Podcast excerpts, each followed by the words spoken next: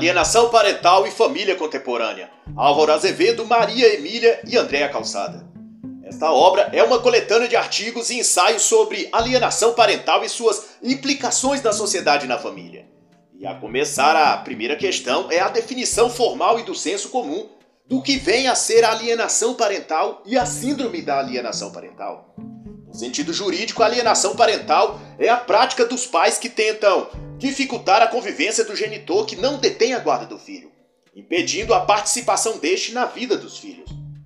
E no senso comum, alienação parental é o bloqueio por um dos genitores da convivência do outro genitor com o filho.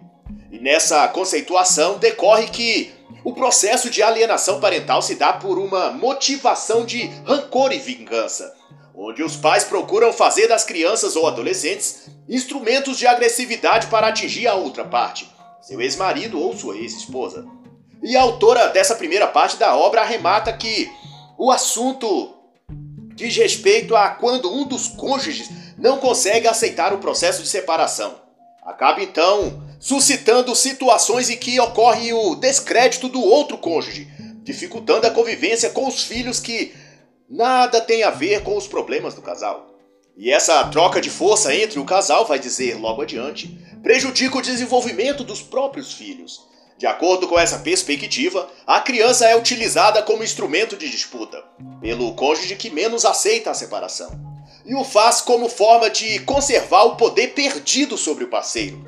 A criança envolvida nesse tipo de confronto tende a manifestar distúrbios como fobias, raiva, medo, carência, depressão ou sentimento de inferioridade e baixa autoestima. Dessa forma, cabe entender o que é alienação parental e suas consequências e como eliminar esse mal no seio das famílias. E dado isso, cabe uma explanação formal sobre o que é a alienação parental. E na visão do direito, vai dizer na página 9, alienação parental é um processo que consiste em uma das partes programar uma criança para que odeie um de seus genitores de modo ainda mais direto, é uma forma de induzir ou promover o afastamento da criança ou adolescente da convivência com o outro genitor, causando prejuízo na manutenção dos vínculos com este. E desse desdobramento surge a figura jurídica ou psicológica da síndrome da alienação parental. E para distinguir entre uma e outra coisa, a alienação parental é a desconstituição da figura parental por parte de um dos genitores, de modo a marginalizar a visão dos filhos sobre o pai ou sobre a mãe. O que pode ocorrer não apenas por intermédio do pai ou da mãe, mas também de demais familiares, como avós, tios, tias. Já a síndrome da alienação parental diz respeito aos efeitos psicológicos na criança vitimada pela alienação. São as consequências manifestas pela quebra do vínculo ou distorção da imagem que a criança tem, tinha ou teria sobre a figura do genitor afastado, que nos termos jurídicos é chamado de genitor alienado. E de acordo com Berenice Dias, elencado na página 10, a síndrome da alienação parental tem a ver com a implantação de memórias falsas na criança, ou seja, a parte que detém a guarda e, portanto, passa mais tempo com a criança, se põe a incutir na mente dela fatos que não ocorreram, mas que a criança é incapaz de saber por si só. Por exemplo, dizer a ela que seu pai ou sua mãe no caso de quem está ausente do convívio da criança, dizer a ela que essa pessoa, o pai ou a mãe, batia nela ou fazia algum tipo de maldade que a mente da criança não é capaz de discernir se aquilo ocorreu de fato ou não. É dito à criança que papai é mau, por exemplo. A criança então vai aprendendo a ter medo e raiva do seu pai. Papai batia na mamãe, papai mexia nas suas partes íntimas. São esses tipos de alegações ou sugestões mentais que é imposto à criança e ela vai crescendo com uma visão distorcida do seu genitor, sem saber que se trata de falsas memórias implantadas nela durante sua infância e ingenuidade. Ingenuidade emocional, é claro. E como envolve conteúdos psicológicos e emocionais, se não tomar o devido cuidado alienador, conforme destacado na página 11, pode vir a tornar-se um sociopata e passa a não ter mais a consciência moral do que seja melhor para a criança. E nessa fase, vai continuar a dizer, não distingue então a diferença entre dizer a verdade e falar a mentira. O interesse do filho é ignorado e a pessoa passa a ver a situação apenas por seu próprio ângulo, sem se importar com mais nada ou ninguém. E devido a não medir as consequências, o alienador, já no estágio de sociopata, costuma persuadir convincentemente as outras pessoas a acreditar no que ela diz, pois se torna capaz de fingir lágrimas, mudar o tom de voz e até provocar autolesões para culpar a outra parte.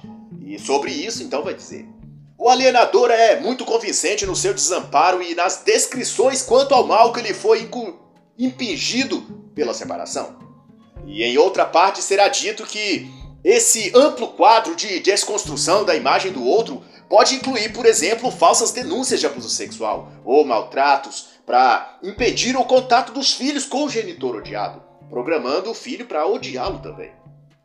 E para dar embasamento técnico a toda essa conceituação, Ivana Maria, psicóloga jurídica e que enseja esse artigo neste capítulo, vai discorrer sobre as estruturas psíquicas da mente humana, a fim de fazer compreender o que pode estar por trás das ações de um indivíduo alienador.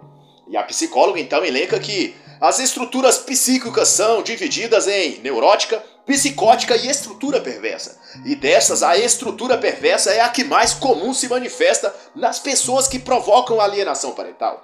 E de acordo com a psicóloga, e é do que trata a autora nesse artigo, a estrutura perversa se caracteriza por levar o indivíduo a se opor a qualquer tipo de autoridade.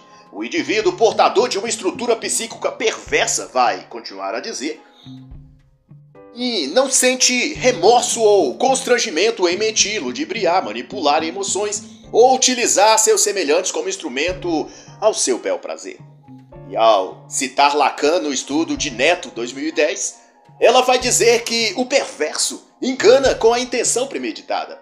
Outro estudo citado e que também dará esclarecimento sobre este tema, de Joel Dor, vai dizer que um traço estrutural da perversão é o desafio que invariavelmente deverá levará, aliás, a seu complemento, que é a transgressão. Ou seja, o indivíduo com tendência psíquica à perversidade, como no caso daquele que pratica alienação parental, é a de desafiar as normas para em seguida transgredi-la. É como o epíteto de morde, assopra, esquenta, esfria, típico das condutas femininas em relação ao jogo amoroso. E por isso mesmo, estes traços comportamentais são mais frequentes em mulheres, porque delas pertence esse mecanismo de defesa emocional. E, portanto, ao lidar com a separação, é um pequeno passo para que também aplique, neste caso, essas técnicas de retaliação emocional contra o pai dos seus filhos. Ela se sente desafiada pela imposição de regras, neste caso, as normas para a guarda compartilhada, esse tipo de coisa. Em seguida, ela é estimulada e sente prazer em quebrar estas regras, para então se vitimizar e encontrar afago emocional no apoio daqueles que ela mesma consegue manipular. Voltando-se então ao ponto de partida, retomando logo então o ciclo tudo outra vez. É um prazer mórbido e doentio, mas ainda assim é um prazer. É também salientado que, em contextos em que ocorreu infidelidade conjugal por uma das partes, a parte que foi vitimada pela traição pode querer agir numa eventual separação ou divórcio, de modo a provocar nos filhos alienação parental para com aquela parte, o marido ou a esposa que cometeu o ato de infidelidade. Neste caso, a parte ferida pela traição tenta infligir no traidor um dano emocional pelo desafeto dos filhos. Ou seja, tenta fazê-lo sentir uma dor emocional por ser desprezado e odiado pelos filhos. Daí os filhos passam a ser objeto e instrumento de retaliação do cônjuge ferido. Em outras palavras, a dor e sofrimento que aquele cônjuge sofreu ao ser traído é devolvido ao outro cônjuge através do desprezo e ódio do seu filho por ele. A parte traída faz uma lavagem cerebral e jogo emocional na mente do filho para que o outro seja atingido no mesmo grau de sofrimento. O problema é que no resultado final, ninguém ganha. Todos perdem. Os filhos saem traumatizados, angustiados e emocionalmente danificados desse processo. Pois, seja qual for o motivo da separação do casal, o pai e a mãe devem ter a oportunidade de ser um bom pai e uma boa mãe para aquele filho, ainda que, como marido ou esposa, não tenham exercido um bom papel. Saber separar uma e outra coisa é o princípio para uma evolução positiva nas relações familiares, familiares pós-divórcio. Isso quando envolve lidar com os filhos desse ex-relacionamento. E para confirmar ainda mais tudo isso, esta obra cita na página 20 os estudos de Lacan em que diz que o genitor alienador tende a fazer do filho uma extensão de si mesmo, mantendo, portanto, um domínio emocional permanente sobre a criança. E decorre disso o que outra autora, a Sarah Proton, já alerta na obra Denunciação Caluniosa. Falsas acusações de abuso sexual, violência, sequestro, maus tratos, e tudo para sabotar e minar a relação do filho com o outro genitor. E a autora citada, Sarah Proton, traz em seu livro inúmeros casos em que isso ocorreu e suas eventuais consequências para pais, mães e filhos. Paz Barreto, 2008, citado também nesta obra, vai dizer sobre isto que a manipulação da alienação parental cria fantasmas na mente da criança, introduzindo ódios dentro do mundo infantil. E tudo isso, conforme visto no olhar psicanalítico, faz parte do que se chama estrutura perversa. Desnecessário dizer que uma criança afetada por alienação parental nunca será um adulto saudável psicologicamente. E no artigo escrito por Carmésia Virgínia, psicóloga, sexóloga e terapeuta, o tema será ofensa sexual e pseudo-ofensa sexual. E ela vai discorrer sobre falsas denúncias utilizadas como estratégia por pais alienadores. E outra vez aqui volta a questão das falsas memórias, que, nesse contexto, é a implantação de lembranças ou recordações de situações que na verdade nunca ocorreram. E nesse contexto, o mais comum é que o genitor alienador alegue que o outro está ou esteve a cometer crime sexual contra a criança, sendo que a criança, mesmo se já crescida, não tem como recordar se aquilo aconteceu de fato ou não, tendendo a acreditar naquilo que seu genitor diz. E para consubstanciar o que se diz de, do crime de alienação parental, elenca-se na página 32 a tipificação do crime, citando seus principais pontos para efeito de conhecimento. E conforme descrito, a Lei 12.318 de 2010 dispõe que alienação parental é o ato de interferência na formação psicológica da criança ou do adolescente, promovida ou induzida por um dos genitores, avós ou pelos que tenham a criança ou adolescente sob sua autoridade, sua guarda ou sob sua vigilância, para que então repudie o genitor ou que cause prejuízo à manutenção dos vínculos com este. E conforme a lei, são atos de alienação parental. Realizar campanha de desqualificação da conduta do genitor no exercício da paternidade ou maternidade, dificultar o exercício da autoridade parental, dificultar contato da criança ou adolescente com o genitor, dificultar o exercício do direito de convivência familiar, omitir deliberadamente ao genitor informações pessoais sobre a criança ou adolescente, apresentar falsa denúncia contra o genitor para obstar a convivência deles com a criança, e outros que o juiz venha a declarar mediante perícia ou constatados por meio legalmente reconhecidos. E de acordo com a psicóloga Carmésia Virginia, que assina este capítulo, o processo de afastamento entre o filho e o genitor alienado altera a compreensão da realidade por parte da criança, provocando nela sentimentos e reações que se pautam não na realidade, mas nas falsas memórias que seu genitor veio a implantar nela. E vai dizer ainda que a criança alienada passa a fazer parte do jogo como uma peça de xadrez, e às vezes tal é sua alienação que ela própria passa a informar seu genitor de supostas agressões, abusos ou atos qualquer que não vieram a ocorrer de verdade. Mas que ela assim o diz por ter incorporado o papel de joguete naquilo tudo, crendo que deve ao seu genitor absoluta fidelidade e assim agindo pela necessidade psicológica de ser amada e aceita por aquele genitor. E nessa perspectiva, a doutora Carmésia destaca que as denúncias de ofensas sexuais despontam como as mais regulares no contexto da alienação parental. E segundo ela, o ofensor, ou seja, aquele que é acusado de cometer o crime de violência sexual contra a criança, inúmeras vezes é na verdade vítima de uma falsa acusação, perpetrada pela genitora da criança e pela própria criança alienada, que neste caso pode vir a agir confirmando a versão da mãe genitora, mas movida por falsas memórias implantadas pela própria genitora. E ainda chama a atenção para a tragédia, aliás, a trágica verdade de que, em muitos casos, a alienação parental através de falsas denúncias de ofensa sexual é motivado por um sentimento de ódio do alienador como forma de vingança contra o ex-cônjuge, devido à separação não consensual. E mais ainda, as falsas denúncias, de acordo com a autora, surgem como uma alternativa ou substituto nefasto e doentio da antiga história de amor que o casal viveu ou seja, na impossibilidade de viver aquela história de amor, se opta por viver uma história de dor. Um, um amor ao contrário, ao invés de de feito por afeto, será mantido por brigas e degradação um do outro. E a partir da página 47, as psicólogas Maria Quitéria e Adriana Maria discernem sobre o uso da lei da Maria da Penha para alienação parental. E as autoras vão também invocar o conceito de imaginário ou falsas memórias para concatenar sua abordagem. E elas destacam a semelhança de toda a obra que o objeto alienado, ou seja, o genitor não guardião da criança, é diabolizado pelo genitor guardião, contando com o depoimento da criança que muitas vezes está sob efeito das falsas recordações que foram implantadas nela.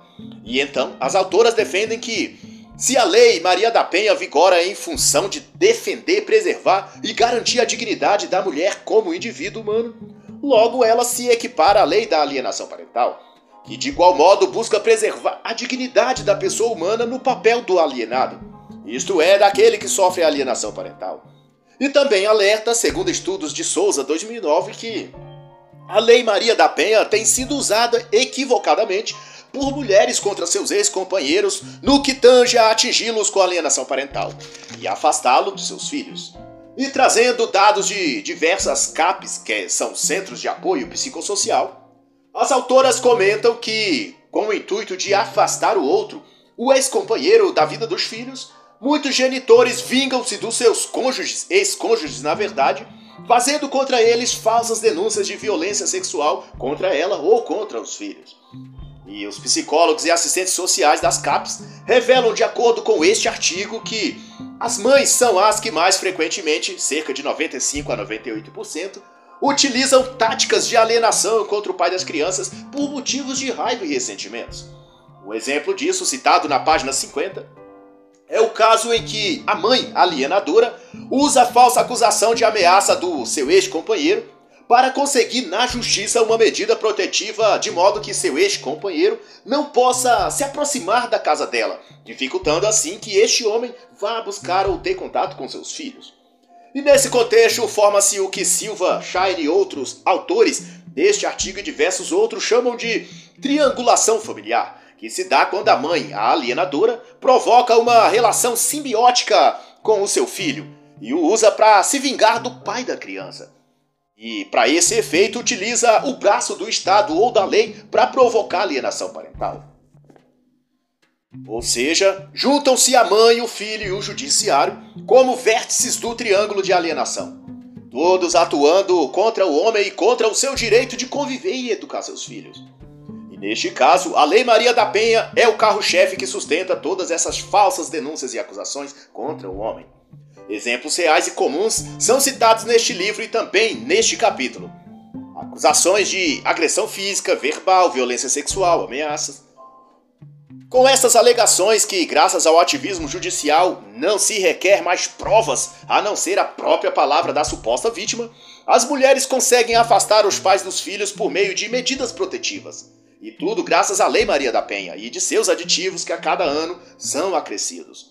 E todos, coincidentemente, com o potencial cada vez maior de prejudicar o homem e de favorecer a mulher. E para concluir este capítulo, as autoras destacam as palavras de um estudioso do tema, que diz a acusadora ou genitora, nestes casos, reescreve um roteiro onde ela é a vítima e as crianças também são vítimas, denegrindo outro genitor que é o pai. E será dito, desta vez por Dias 2008, em outro trecho, que passa a ser considerado o invasor um intruso e ser afastado a qualquer preço, isso dizendo respeito ao pai da criança. E outro artigo escrito por André Calçado, especialista no campo da psicologia, vai tratar também sobre falsas acusações de abuso sexual, quanto ao processo de alienação parental. E ela vai salientar que, na quase totalidade dos casos de alienação, aliás, de alienação por acusação de abuso ou violência sexual de pais contra filhos, após a separação, claro, trata-se na realidade de falsas acusações motivadas por ressentimentos pós-separação. E como agravante, vai relatar que, concernente às falsas denúncias, o acusado, homem, encontra bastante dificuldade em se defender, visto que basta a palavra da acusadora, no caso a mãe da criança, para configurar-se como prova do crime. E para corroborar, vai citar que o próprio Gardner, Richard Gardner, psiquiatra americano, que cunhou o termo alienação parental em 1980, ele já afirmou na época que as falsas acusações de abuso sexual contra os homens, o pai da criança, é a mais usual forma das mães cometerem alienação parental. E Gardner vai destacar, além disso, que as falsas acusações de abuso sexual é usado, de acordo com pesquisas, como forma de alienação parental pela mulher genitora contra o ex-companheiro, que é o pai das crianças. E como prova disso, vai citar alguns casos reais que também demonstram, além da falsa denúncia, o ativismo judicial que também é praticado no contexto da alienação parental, formando o que aqui já foi dito, a chamada tríplice prática da alienação parental, que é a mãe, a genitora, a criança, usada como instrumento alienador, e o poder judiciário, que tanto é a figura do legislador, do poder público, dos juízes ou magistrados, como também e principalmente a figura da lei, que neste caso é a Lei Maria da Penha. B, de 48 anos, vai seguir o relato na página 68, é pai de S, de 5 anos de idade. Ele foi acusado de abuso sexual da filha e não havia dois anos. A decisão judicial foi tomada com base apenas em um lado de uma psicóloga que sequer ouviu o pai da criança, mas apenas a própria criança, que, segundo a psicóloga, relatou que passou a mão no órgão genital da criança. O pai passou a mão no órgão genital dela. Ou seja, não há qualquer contraprova, não há o contraditório, não há mais ninguém que tenha sido ouvido, não há nenhuma apuração precedente ao caso. Se já foi cometido antes, etc apenas um único relato que dá margem para diversas interpretações. Ele pode estar cuidando da higiene da criança, ele poderia estar dando banho na criança, poderia se tratar de uma falsa memória implantada pela mãe, várias outras coisas. Uma série de prerrogativas que deveriam ser levantadas até que se tomasse uma decisão tão radical como a de declarar um pai pedófilo e criminoso. E outro relato, também na página 68, conta que T foi afastado da filha de 4 anos por acusação de abuso sexual. E o laudo também de uma psicóloga foi feito a partir do relato apenas da mãe da criança, que afirmava que o ímã da criança tinha sido rompido pelo pai. Posteriormente, após o homem ter sido condenado pela justiça, um laudo médico constatou que o ímã da menina estava intacto, ou seja, não havia sido praticado o ato que a mãe da criança tinha alegado. Contudo, o homem não foi absolvido, porque a justiça considerou que a palavra da mulher tinha um peso maior do que o laudo médico. É o que diversos sites e canais masculinistas denunciam de que as mulheres têm sido levadas à categoria de deusas. Que elas dizem contra o homem é um decreto de lei inviolável e inquestionável. Ainda que, como no caso deste relato, todas as provas e fatos apontem o contrário. As mulheres são deusas, e tudo que, se, que elas dizem ou fazem deve ser aplaudido e imediatamente seguido, sem questionar. É o que se depreende de fatos como este. E por fim, a autora conclui que máximas como a criança não mente, mãe é sempre boa, amor de mãe é incondicional. Tudo isso são apenas crenças culturais que servem apenas para criar mitos e injustiçar os homens. E assim termina a análise do livro Alienação Parental e Família Contemporânea, de Álvaro Azevedo, Maria Emília e Andréa Calçada.